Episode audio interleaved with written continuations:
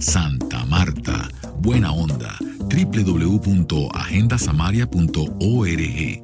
Todo lo que ocurre en Santa Marta, sus alrededores, Colombia, el mundo, en Agenda Samaria. Asistimos al lanzamiento del libro Madre Sierra del periodista Juan Martín Fierro, publicado por Seis Barral de Planeta. Es el relato periodístico de las aventuras de su autor, el periodista Juan Martín Fierro, que descubre en una antigua historia en la Sierra Nevada la aventura de la hija de un millonario holandés que en los años 70 se vino fascinado, atrapado por la magia de la Sierra Nevada. En sucesivos viajes incrementa ese interés de estar en la sierra, de sentir su energía. En sus últimos años le pide a su hija que sus cenizas sean enterradas en la Sierra Nevada de Santa Marta y en el lugar se siembre un árbol. Esta antigua historia de los años 70, convulsos años 70 y liberadores, es protagonizada por un hippie, por su hija, y la aventura de ellos es reconstruida periodísticamente a través de perfiles que son los personajes protagónicos en un relato novelado. Madre Sierra. Al final nos queda decantado como esencia de una experiencia como esta, que el libro Madre Sierra probablemente refleje lo que su autor siente. Dice que la sierra es un espejo para verse el alma. Participan en el diálogo Fabio Silva, antropólogo de la Universidad del Magdalena, y el periodista Juan Martín Fierro. La novela, yo no la voy a contar toda porque para eso está a la venta y, Martín trajo unas por si les interesa. La novela es una, una solicitud que hace un holandés, Mono Hensen, que le, por favor a su hija le lleve los restos para que sean enterrados sus restos en la Sierra Nevada, en un parte sagrada de los COVID. Eh, la hija se viene con los restos y ahí encuentra a, un guía que es un personaje interesante, así todas a quien es el que, el que la lleva por, por el camino escabroso de la sierra. A lo largo de eso aparecen una serie de personajes, mm, ahí quiero decir, el, lenguaje periodístico mm, de Juan Martín siempre está presente. Son dos, dos lenguajes a veces que, se contraponen, el lenguaje del periodista con el lenguaje del escritor eh, de ficción, y a veces eh, eh, entran a a delimitar muchos ciertos espacios, ciertas toponimias o a pasarlas por alto.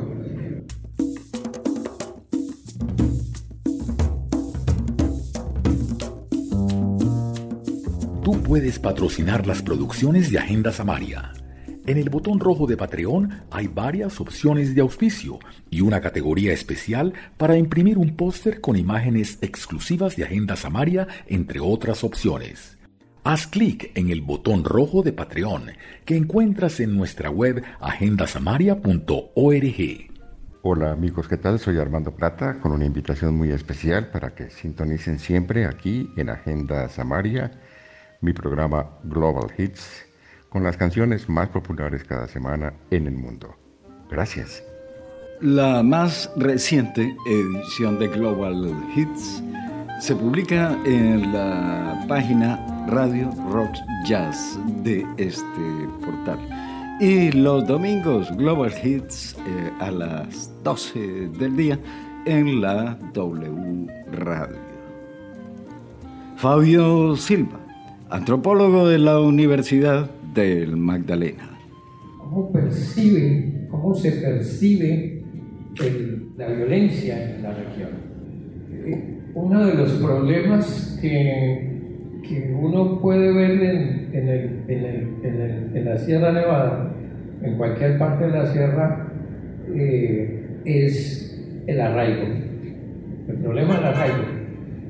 A mí me parece importante eh, el regreso de, de, la hija, eh, él, con todas sus pertenencias que tenía en, Holanda, él vuelve a, y quiere quedarse ahí. ¿Qué ¿Siente usted que el arraigo, eh, el arraigo es determinante en la construcción de estos pueblos mm, campesinos, algunos paramilitares, algunos guerrilleros en, las, en la Sierra Nevada? El, problema del arraigo, el problema no, la virtud del arraigo. Sí, qué buen punto, eh, profesor. Justamente eh, habíamos conversado muy por encima en, el, en las distintas motivaciones que llevan a la gente a la Sierra Nevada de Santa Marta. Eh, usted contó una anécdota maravillosa que ojalá la cuente acá sobre los hippies que había en el barrio eh, donde usted vivía en Bogotá y que siendo muy jovencitos, eh, estamos hablando de los años 70, que es cuando viene por primera vez a la Sierra Nevada del Mono Jensen, el holandés, eh, en ese momento empieza a llegar una oleada de hippies, de lo que ahora se llama los hippie pero a, a la cuenca del río Palomino. Pero usted me hizo ver, por ejemplo, que ese no era un fenómeno exclusivo de los extranjeros, sino que también localmente había habido mucha gente deslumbrada por el mito de la sierra, atraída por ese paraíso natural, en donde iban a buscar, no sé, una redención, eh, levantar una comuna agrícola, buscar la subsistencia en un entorno de naturaleza salvaje y, todavía eh, sin mancha por la, por la, obra del hombre, etc. Eh, esas dinámicas migratorias de colonización, hay unos procesos de colonización que también son muy, eh, que vienen acelerados por la, por la construcción de la, de la troncal del Caribe y que vienen también detonados por fenómenos de violencia en otras, en otras regiones del país. Entonces, eh, yo creo que eh, eh, la sierra ha ejercido una, una rara y perturbadora fascinación sobre, sobre mucha gente de todas las nacionalidades, de todos los orígenes, de todas las condiciones socioeconómicas. y cada uno, lo he dicho, llega a la sierra en su propia búsqueda y por unas razones distintas. Unos vienen buscando esa anhelada redención, por ahí han pasado también grupos evangelistas y si nos vamos más atrás, los jesuitas y en las crónicas de Villas, también una cantidad de frailes que escribieron unos relatos en donde hablaban de la demonización de los, de los, de los taironas, y, mucho de eso está en esta famosa novela que comentamos, El Gran Jaguar de, de Bernardo Valderrama, un escritor fantástico que ojalá lo pudiéramos rescatar para la literatura colombiana con alguna revisión o reimpresión de sus obras. Eh, y ah, de ahí para acá, pues, eh, como dije, ya hay, hay, olas migratorias, eh, los asentamientos urbanos, fenómenos de desplazamiento propiciados por la violencia, la aspiración de levantar una, una parcela, una finca en, en, la Sierra Nevada, yo creo que es uno de los, uno de los puntos recurrentes en quienes han terminado viviendo durante muchos años allí. En el caso de, del mono Jensen, el personaje que nos ocupa, pues es un holandés muy rico, que termina, es un etnógrafo aficionado que le gusta tomar fotos y caminar y todo eso. Y en esa época, en los 70, termina, eh, llega por primera vez a la sierra y se enamora de esa, de esa fantasía y de esa, digamos, de esa postal que es la Sierra Nevada en su faceta natural. No intuía él lo que iba a suceder paso del tiempo y en sucesivos viajes que él empieza a hacer, porque su vida transcurre entre Europa, su trabajo en Europa y sus viajes recurrentes a la Sierra Nevada. Eh, no tenía como eso, pero hay, también una cosa, hablando del arraigo, que, que, es característica de este personaje, y es que él nunca quiso tener la condición de propietario, nunca quiso comprar tierra en la sierra porque eh, de alguna manera intuía que al adquirir esa condición las balas iban a venir de un bando o del otro. Entonces nunca quiso eh, eh, tener ese vínculo con el territorio, a pesar de que su arraigo era muy fuerte y como ya dije, venía definido eh, por razones más sentimentales y más románticas, si se quiere. Es un personaje evidentemente romántico.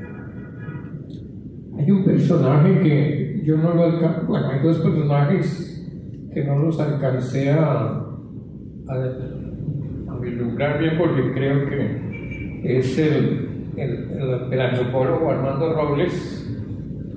Mm, a, veces la sierra, mm, la sierra, eh, el antropólogo, y más sobre todo los antropólogos bogotanos o del interior, nos hemos encargado de, generar unos mitos muy de, de fascinación eh, sobre la sierra, donde confluye todo el mundo armoniosamente, olvidándose que la sierra es un, un, espacio sumamente convulsivo eh, y de movimiento constante. Es decir, nosotros también los antropólogos nos encargamos de, de mitificar al, al, hermano mayor, al hermanito mayor, y eh, y nos olvidamos que son humanos también y que tienen problemas. Y aparece este personaje, Armando Robles, como una especie de guía.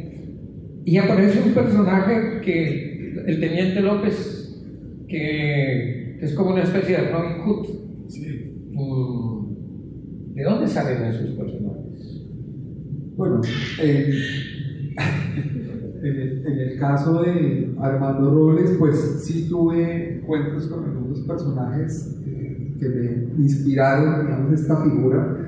Eh, personas que, y de hecho, bueno, hablábamos del documental de Hipikogi, que, que también me ayudó mucho en la construcción de ese personaje. Eh, y es un personaje que, de entrada propone cierta contrariedad, ¿no? esa duplicidad entre, entre ser y parecer, entre esos esas personas que se meten tanto a la sierra que terminan creyéndose que ellos ya pertenecen al mundo COVID y que simplemente por adoptar la indumentaria, eh, poporear o por, o por tener ciertos, ciertas prácticas, ya automáticamente pues, eh, eh, pueden considerarse como tales. entonces, digamos, ahí, había ciertamente algo artificioso y la, la novela de eso. Eh, pero por otro lado, también es cierto que, eh, y eso lo vi en este documental particularmente, hay personas que sí le han prestado servicio a esas comunidades, han llegado con un, con un genuino deseo de ayudar, de, de integrarse, incorporarse, de respetar sobre todo esas prácticas culturales y, y, digamos que Armando Robles responde un poco a esa, a esa dualidad, ¿no? Eh, en el caso del Teniente López, pues sí es una metáfora clara de cómo en Colombia quien hace bien le va mal.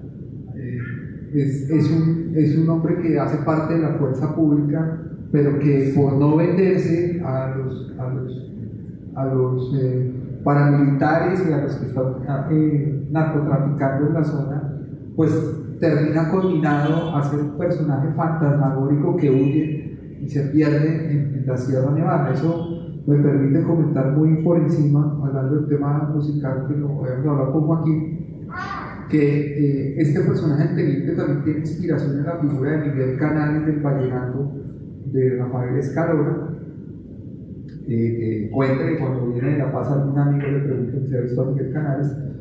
A mí me llamó mucho la atención ese personaje en la serie Escalona que emitió Caracol, protagonizada por Carlos Vive, Carlos Vives, porque ese personaje lo encarnaba justamente Álvaro Araújo Castro, que después fue eh, representante a la Cámara, que fue condenado por temas de paramilitarismo, pero era él el que aparecía en la serie vestido como un indígena, con el pelo largo, por allá metido entre los ríos, y ese personaje para mí era mi personaje favorito de la serie Escalona y despertó una, una fascinación eh, se me quedó como grabado en la cabeza y fue un poco la imagen, la apariencia y el espíritu que yo quería, que yo terminé plasmando en, el personaje del Teniente López. Es, un personaje desgraciado, pero es un Robin en la medida en que su misión de alguna manera es reivindicarse siempre como una persona que quiere ayudar de verdad, genuinamente, a quien esté, eh, pasando problemas en la sierra. Hay una escena que la podemos contar acá y es cuando ayuda, por ejemplo, a esos dos extranjeros que después de haberse la metido toda en Palomino, eh, se meten a la montaña sin conocerla y, sabemos que es una, es una montaña en la que cualquier persona se puede perder fácilmente. El teniente López viene siendo como una especie de salvador, de ángel guardián, un hombre que está en la sombra, en la penumbra, pero que siempre está sabiendo qué pasa, que eh, unos lo ven en un lado y dos días después aparece en otro lado muy distante, siempre está moviéndose, siempre está eh, huyendo y es un personaje que quienes vayan a leer la novela van a ver que tiene una conexión muy profunda con el desenlace y con, el, y con, el, y con la vida también de Jacinto Vázquez. Conversación de los asistentes a la presentación, lo que hace un relato alterno a la información de contraportada del el libro Madre Sierra del periodista Juan Martín Fierro. La primera pregunta la formula la periodista de Santa Marta, Rosita Hernández. Cuando llega a la sierra tiene, tiene como, un objetivo X, ¿no? La ilusión de disfrutar, entre comillas, porque se disfruta, a pesar de la, naturaleza y todo eso. Encontró ese algo que, iba a buscar, por un lado por otro lado, yo creo que sí lo encontré. y por otro lado, eh, me parece interesante que esta clase de libros se publiquen. ¿Por qué? Porque hay muchos entes, no solamente a nivel gubernamental, sino aquellos que están lejos de que en nuestro país haya paz. De, ellos tratan de esconder cosas, de que la gente, de que nuestros jóvenes y aún nuestros niños no se enteren de esas verdades verdaderas de todo lo que estas personas, ese daño que le han hecho tan grande a nuestro país, a nuestros pueblos y sobre todo aquellos en esta zona como son nuestros indígenas. Pero bueno, perdón, ¿cuál es la pregunta o era un comentario? la primera, que se encontró lo que, lo que vino, vino a buscar a la sierra. No, evidentemente sí. pero, pero...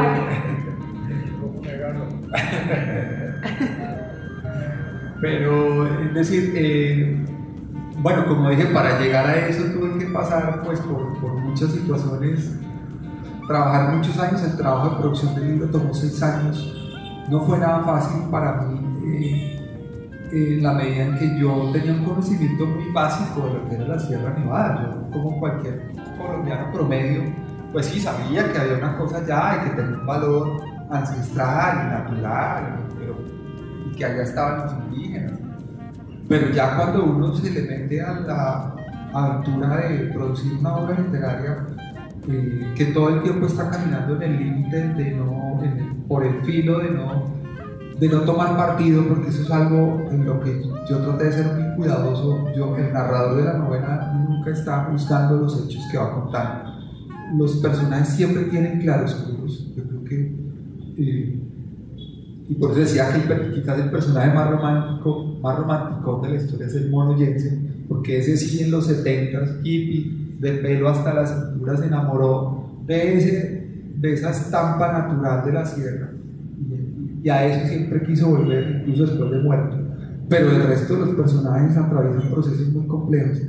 Yo tuve, eh, tan, así como pasé los rigores de la caminata, hubo momentos en los que les confieso no pude dar un paso más entrar en unas crisis de ira, eh, no, el cuerpo no daba más, pero eh, había que seguir caminando para no terminar perdidos en la montaña. después de pasar todos esos rigores también tuve momentos de epifanía, la cascada naranjal, cuando uno llega a los Cuises, ese río que Andrés Hurtado, este magnífico montañista y fotógrafo, bautizó como el río de los yo tengo que confesar que yo sentí estar en presencia de una cosa, de algo muy potente, muy poderoso, muy majestuoso. Eh, había momentos en los que yo sentía como una contradicción muy grande porque decía es increíble la belleza del país que tenemos y que precisamente aquí donde yo estoy parado en este mismo territorio hayan ocurrido cosas tan atroces. Eh, entonces, hay una cosa que también la he dicho y es que la fuerza de lo natural ejerce, tiene un poder de revelación muy fuerte en el alma humana. Cuando estamos en presencia de lo natural no podemos decirnos mentiras a nosotros mismos. Eh, siempre he dicho que la acción física de caminar tiene un efecto similar al de la meditación, sobre todo cuando se hace en entornos naturales como el de la sierra, donde conforme tú vas caminando, eh, el, el, el, sonido de tu propia respiración se vuelve mántrico, y, vas teniendo una conexión más y más profunda con el territorio, ya no entra la señal del celular, ya no hay luz eléctrica, ya no hay espejos en los cuales te mires por la mañana para que estás peinado despeinado.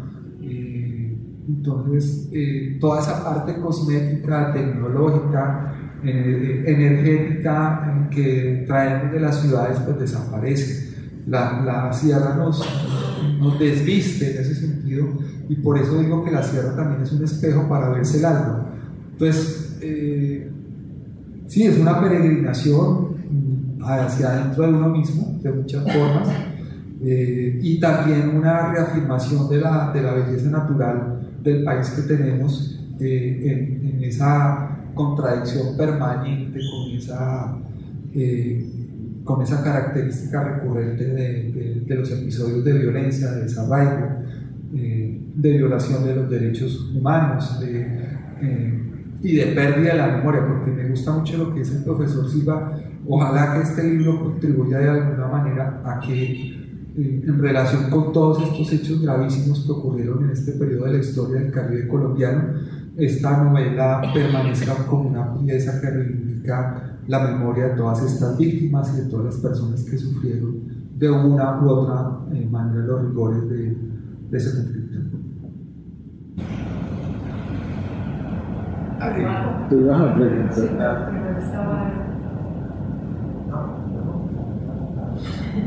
Bueno, pues muchas gracias. Es, es, más un comentario, una reflexión. Yo la novela la estoy conociendo a través de esta charla que estamos teniendo y me surge una, como una inquietud inmensa de, que es social, ¿no? ¿Cuál es nuestra relación finalmente con eso sagrado y con lo violento? porque son como los dos extremos que yo encuentro en este territorio tan hermoso y cómo, cómo creo que como sociedad no comprendemos ninguno de los dos, ¿no? ni lo sagrado ni lo violento que, que somos y que tenemos, pero son dos ingredientes nuestros, ¿no? y creo que tanto desde la mirada antropológica como desde la mirada literaria o incluso el periodismo, pues tenemos como que una deuda inmensa con, con, los que vienen además detrás. Estoy de acuerdo con que hay que contar, hay que contar estas historias todo el tiempo, ¿no? No es un momento nada más. Hace poquito que estaba Mancuso de nuevo diciendo, ¿no? Y me puse un poco en esa tarea terrible de escucharla, pero sabiendo con conciencia de tengo que conocer, tengo que conocer más allá de qué ha pasado y contrastarlo con un viaje a la Sierra Nevada, a Ciudad Perdida y decir eso que estabas mencionando, ¿no? Aquí en este camino, eh, que también es un paralelo a Colombia, en este camino tan hermoso, ha habido toda la sangre y toda la violencia del mundo. Entonces es más como un comentario de, de lo dramático que es nuestro momento histórico y también como de, de, de la necesidad de dar un giro, ¿no? Es, es una reflexión que quería compartir ahí. Muchísimas gracias. Asistimos al lanzamiento del libro Madre Sierra del periodista Juan Martín Fierro, publicado por Seis Barral de Planeta. Eh, pues eh, tú mencionaste a Bernardo Valderrama y pues eh, yo llegué a la Sierra Nevada por Bernardo Valderrama porque pues, no me digas. fue de los que describió Ciudad Perdida ¿sí? Y yo estaba haciendo mi tesis en clasificación de cerámica arqueológica y donde había la muestra más grande era de cerámica Taylor. Entonces, a través de eso fue que se dio toda la apertura y la investigación en Ciudad Perdida y pues yo llegué allá en helicóptero. Yo estoy, yo estoy, y la primera vez y la primera vez se acabaron los víveres, se acabó todo y me quedé durante 60, no más, 96 días allá, ¿sí? Que se acabó todo. La mitad de la gente que eran los trabajadores se bajaron porque ya no había comida. Nos tocó recurrir a los indígenas. No, fue una experiencia maravillosa y ahí fue cuando conocí lo de la línea negra. Sí, porque llegaron unos indígenas, unos mamos muy importantes, que, eh, de unos vecinos, a decirnos que estaban tumbando por allá para sembrar marihuana, ¿sí? y que este territorio de ellos era el de la línea negra, y para ellos la línea negra era la carretera, la carretera negra que rodeaba la sierra. Fue la primera vez que yo oí hablar de eso, y pues eh, realmente fue una experiencia muy importante para mi vida, porque yo desde ahí trabajé en la Sierra Nevada toda la vida, conformamos la Fundación Pro Sierra Nevada de Santa Marta y pues realmente yo me caminé la sierra y es muy triste pensar que cuando yo llegué a lo que le tenía uno miedo era al tigre, a que se le apareciera ahí algo en todas esas exploraciones que hicimos y pues no había todavía, no había empezado realmente el conflicto armado. Como toda esa violencia y todo eso que se empezó a generar en muchos de esos procesos y trabajamos muchísimo en tratar de capacitar no solo a, los líderes comunitarios, sino también a las personas de las alcaldías, de las gobernaciones, ¿sí? porque pues ahí se, se junta todo, es decir, usted todo lo que sucede en el país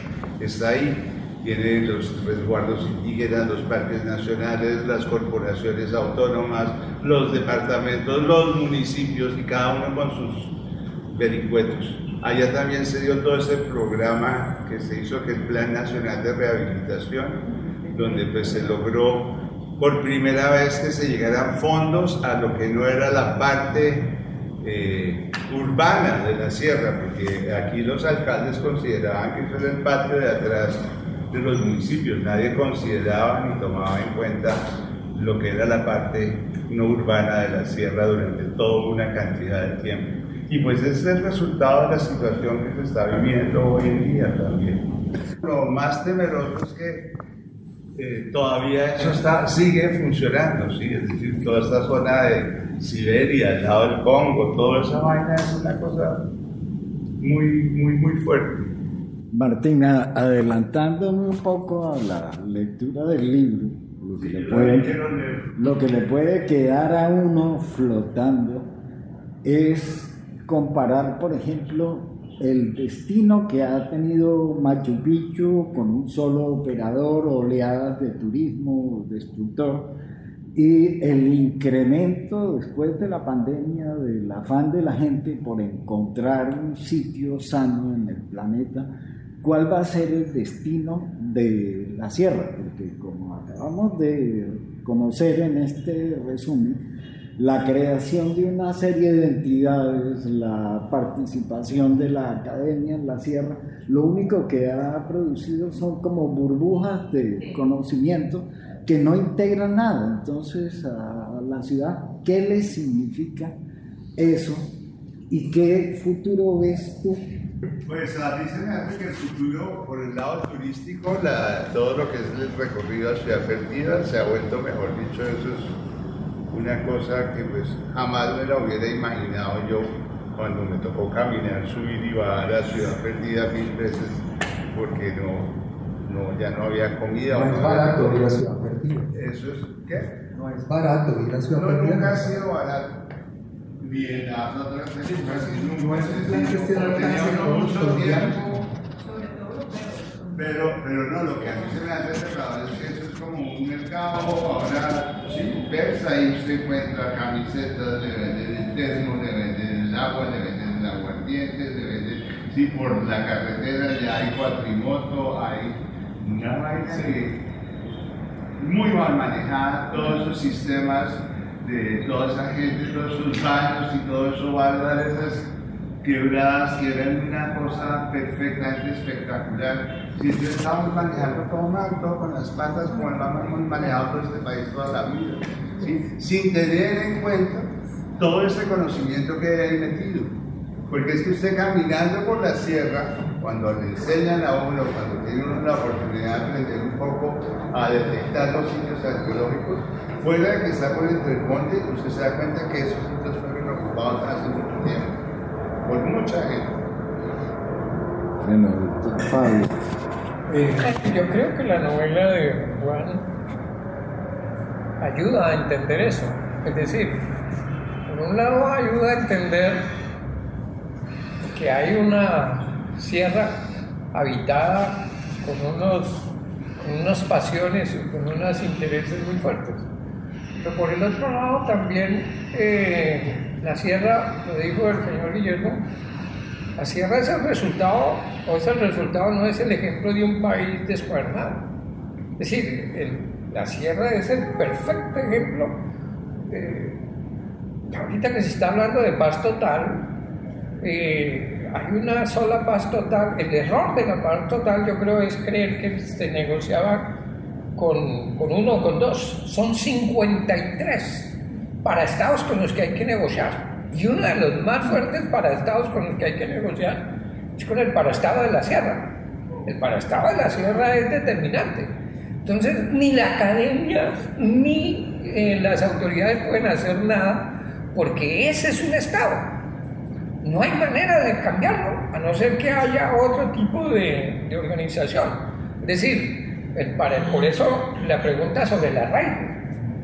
Eh, ¿Qué es lo que hace? Y, y en eso Joaquín sabe mucho de eso. ¿Qué es lo que hace, por ejemplo, que la zona cafetera eh, haya fracasado, de las grandes haciendas cafeteras, haya fracasado y hoy lo que veamos es unas grandes haciendas tremendamente olvidadas y tremendamente arruinadas. ¿Y qué es lo que, que la pregunta que uno se hace es por qué un entorno tan rico comercialmente, geográficamente, es, es un entorno de paso y lleno, guardando las, las divisiones entre indígenas y campesinos, pero dominado por forajidos. Es decir, la historia de la sierra es una historia de los forajidos. ¿Y qué es lo que ha permitido esos forajidos? Que esos forajidos se sigan dando. Y entonces uno dice, ¿cuál es? Es un paraestado. ¿Cierto? Entonces, claro, la academia no tiene nada que hacer ahí. O sea, lo único que puede hacer la academia es irse por un ladito para ver eso que decía la compañera, la violencia, entre la violencia y lo sagrado, ¿cierto?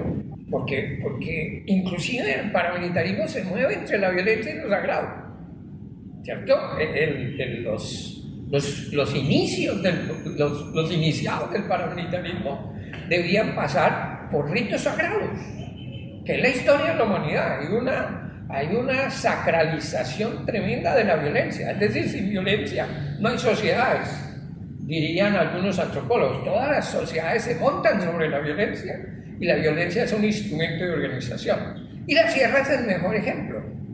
El mejor ejemplo. Pues es un paraestado. Entonces, claro, ¿cuál es el papel de la sierra?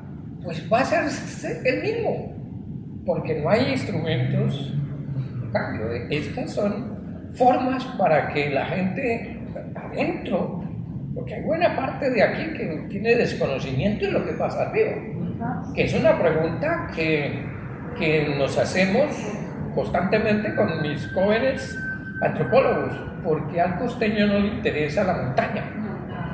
Bueno, es que eh, realmente a mí me gustaría saber ¿Cuál es tu conexión con lo editorial? de hecho, yo tengo un sueño y es que ojalá en, este, levantando un poco la bandera de la memoria, creo que es, fundamental que nos llevemos eso de esta charla de hoy. Ojalá que esta novela pudiera llegar a, muchas bibliotecas departamentales eh, en, toda esta región que ha estado o que está conectada de alguna forma con el territorio de la Sierra Nevada.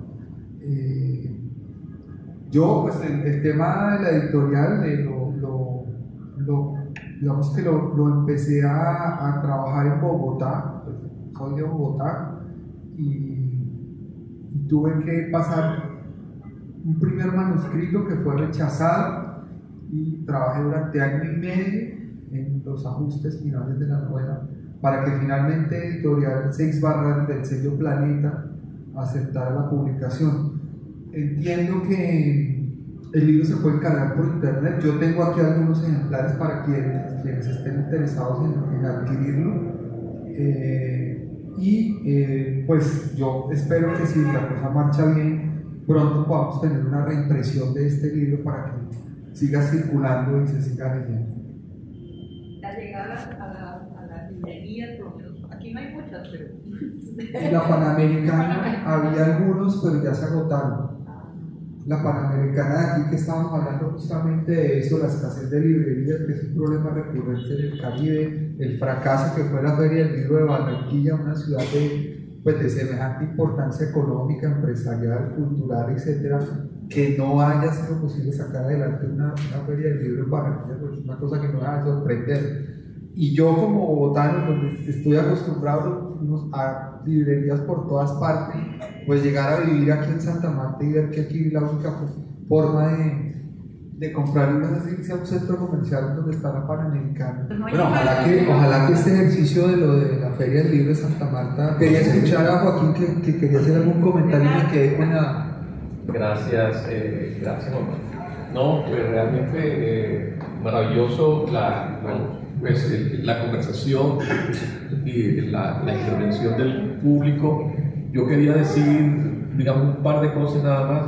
Eh, esto de la fascinación por la Sierra Nevada, que la tenemos todos, yo, bueno, yo hago parte de ese club, de esa fascinación eh, toda la vida. Eh, pero esa fascinación, esa contradicción, no sé cómo llamarla, uno la encuentra desde el periodo colonial. o sea, ustedes se leen La Perla de América de Antonio Julián. Y desde ahí, claro, la fascinación empieza con Santa Marta. Y no con la ciudad como tal, sino con, le llama la perla de América la provincia de Santa Marta. Y comienza con la provincia. al final Santa Marta se apropió del nombre de la perla, ¿cierto? Y, y hoy identificamos a Santa Marta como la perla. Antonio Julián se refirió a la provincia en general, que eran los tres departamentos, ¿cierto? Porque allí al lado, en la Guajira, en lo que es hoy el, eh, Cabo de la Vela, etcétera, se producían las perlas. Pero nosotros finalmente nos apropiamos del nombre y Carlos Vives, su fundación y todo, pues sigue, seguimos eh, con eso. Y uno pasa luego al Liceo Reclí, que fue un francés que vino en el siglo XIX, mediados del siglo XIX, y fue exactamente la misma fascinación, ¿cierto? Y él decía, pero ¿cómo es posible? Esto es Suiza, esto es Suiza. Y ahí no, bueno, no decía, porque eran, eran anarquista, era libertario, no era tan eurocéntrico, por llamarle así, como los otros que eran muy racistas, no, no, no era tan despectivo, creo yo, con los indígenas. Pero decía, ¿cómo es posible que aquí tenemos a Suiza a orillas del Mar Caribe y eso está ahí tirado? No, vamos a traer europeos y vamos a colonizar esto.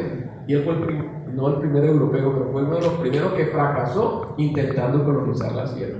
¿Cierto? Eso es maravilloso mirar, eh, eh, leer a Eliseo Reclí en eh, Viaje a la Sierra Nevada de Santa Marta. Y siguen todos estos, digamos, personas maravilladas por la Sierra Nevada de Santa Marta. No sé eso. pero claro, cuando uno va y compara, digamos, la zona cafetera, cuando uno mira que la zona cafetera tiene dos, la zona cafetera del interior del país, quiero decir, dos cosechas, ¿cierto? Aquí hay una sola cosecha al año, etcétera eh, la productividad es menor, etc. Uno dice, muy seguramente no es una zona para grandes cultivos de café, pero en cambio está todo este tema, porque acabamos de hablar, pues, con el desorden, todo el turismo, etc. Pero muy seguramente la economía de la Sierra Nevada se, terminará eh, eh, enfocando por ese lado. Yo les comento algo, más como ejemplos personales y, y familiares. Yo tengo un hijo que vive en Bogotá y el hijo mío viene de vacaciones y me dice que comienza a cotizar, bueno, ustedes son bogotanos y seguramente estarán cotizando permanentemente, me dice, cotizo un tiquete a Santa Marta y todas las, perdón, sí, todas las aerolíneas tienen descuento para todas las ciudades de Colombia, menos para Santa Marta. ¿Y cuál es la explicación? O sea, no cabe un turista más en Santa Marta, con todo el despelote que vemos nosotros en Santa Marta, no cabe un turista más. O sea, y se dan el lujo de no hacer descuentos para Santa Marta. Y Santa Marta está o sea, es increíble, ¿cierto? Y me decía un amigo que tiene un hotel en la sierra que el mayor número de turistas que está llegando a la sierra son holandeses. O sea, ¿cuál es la explicación? Pues que hay un vuelo Ámsterdam-Cartagena y los holandeses dicen, pero vamos para, queremos ir a la Sierra Nevada y queremos ir a Santa Marta. Y se vienen de Cartagena por tierra y terminan en la Sierra Nevada y terminan en Santa Marta. O sea, Santa Marta es eso, esa es la contradicción de la ciudad. Es una ciudad despelotada, pero aquí estamos. O sea, y la mayoría no son samarios de los que están aquí. ¿Y por qué están? Digamos, ahí es, esa, la explicación es esa fascinación. Es, es raro, es contradictorio pero hay una fascinación que nos mantiene, o yo igual como Samario podía estar La presentación del libro Madre Sierra del periodista Juan Martín Fierro se realizó en el auditorio de la Biblioteca Gabriel García Márquez del área cultural del Banco de la República en Santa Marta un evento de esos que no hay que perderse. Previamente, el periodista autor de este libro, Madre Sierra, había hablado de las principales capitales del Caribe. Eh, por ejemplo, en un reportaje de El Heraldo, se tituló La literatura colombiana sigue en deuda con la Sierra Nevada. Y en el periódico donde trabaja, en el tiempo, titularon Juan Martín Fierro y su caminata novelada por la Sierra Nevada de Santa Marta. Pues nosotros lo presentamos con la expectativa definida por él. La sierra es un espejo para verse el alma. La música de este podcast es original del maestro y poeta samario Fernando Linero Montes. Todo lo que ocurre en Santa Marta, sus alrededores, Colombia, el mundo, en Agenda Samaria. Agenda Samaria, el pulso de Santa Marta, vibrante, universal, siempre nuevo. Agenda Samaria. Realiza Juan José Martínez.